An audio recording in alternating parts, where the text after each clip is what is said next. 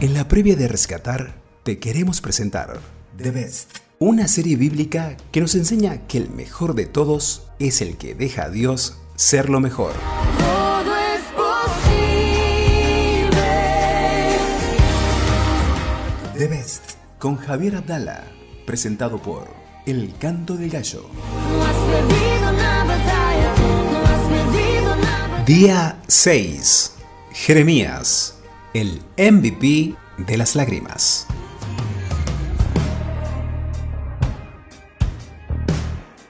Muchos me han preguntado en estos días qué es MVP.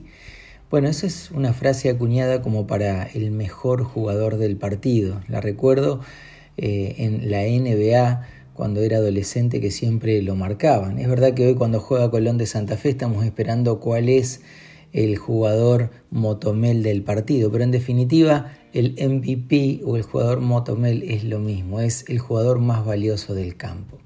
Y esta serie justamente se trata de esto, de jugadores valiosos en el campo de la vida. Te leo el de hoy, Jeremías capítulo 1, versos 18 y 19, para ver este MVP, Jeremías.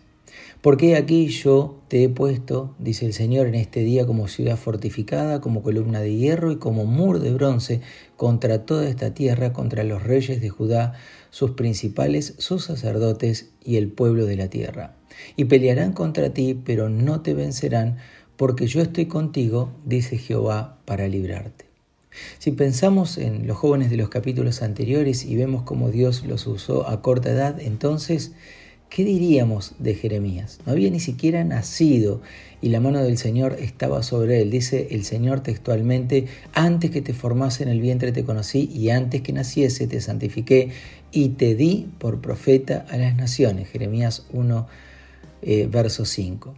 Antes de levantar a Jeremías como el predicador más destacado, el MVP de toda su generación, Dios le tenía preparado en el vientre de su madre. Qué increíble, similar a la historia de Juan el Bautista.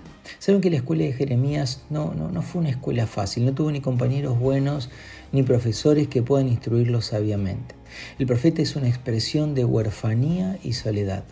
Es reflejo del pez que nada en contra de la corriente y lo hace tan eh, desamparadamente que hasta da a pensar y preguntar si realmente vivir así es lo que Dios preparó o se equivocó en su camino. Sus lágrimas por la desobediencia del pueblo lo llevó a escribir su segundo libro llamado Lamentaciones. Me duele escuchar de Jeremías el profeta llorón, porque sus lágrimas no eran de capricho, sino de dolor, de desolación, por impotencia, de no poder traer al pueblo de Dios a Dios. El reino del norte, bueno, ya estaba cautivo y las profecías de Jeremías llevaban al reino del sur al mismo destino. De ahí la desesperación y lamento, porque el profeta veía que el corazón de piedra del pueblo le quitaba la sensibilidad espiritual para volver a Dios. Dios prepara a sus siervos para que le sean fieles. La escuela de compromiso suele ser un tiempo difícil de atravesar, hasta incomprendido y nos preguntamos al igual en la historia de Jeremías, ¿cómo puede ser que se sufra por seguir a Dios? Esa pregunta encuentra su respuesta en entender que cuanto más hostil la vida, más rápidamente corremos a los brazos protectores de nuestro Creador. Disfrutemos hoy que Dios nos ha visto, disfrutemos las lágrimas, las pruebas y las alegrías, porque de ellas Dios muestra su autoridad. Dejo la frase para nuestros estados, cuando la vida es hostil lo buscamos apresuradamente y cuando es paciente nos aferramos más fielmente. Te saludo con cariño, Dios adelante, Dios bendice.